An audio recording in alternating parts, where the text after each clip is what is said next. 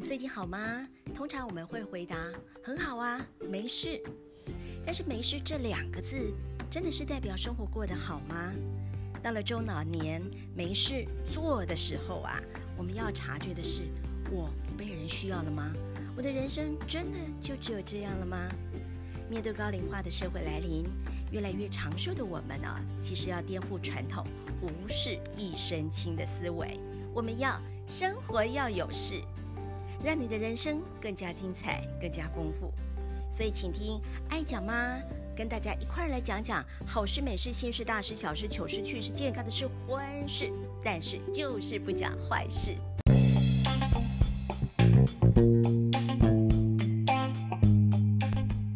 我就是爱讲妈蒋蓉，每个礼拜欢迎你放下手边的事，一起来听生活要有事。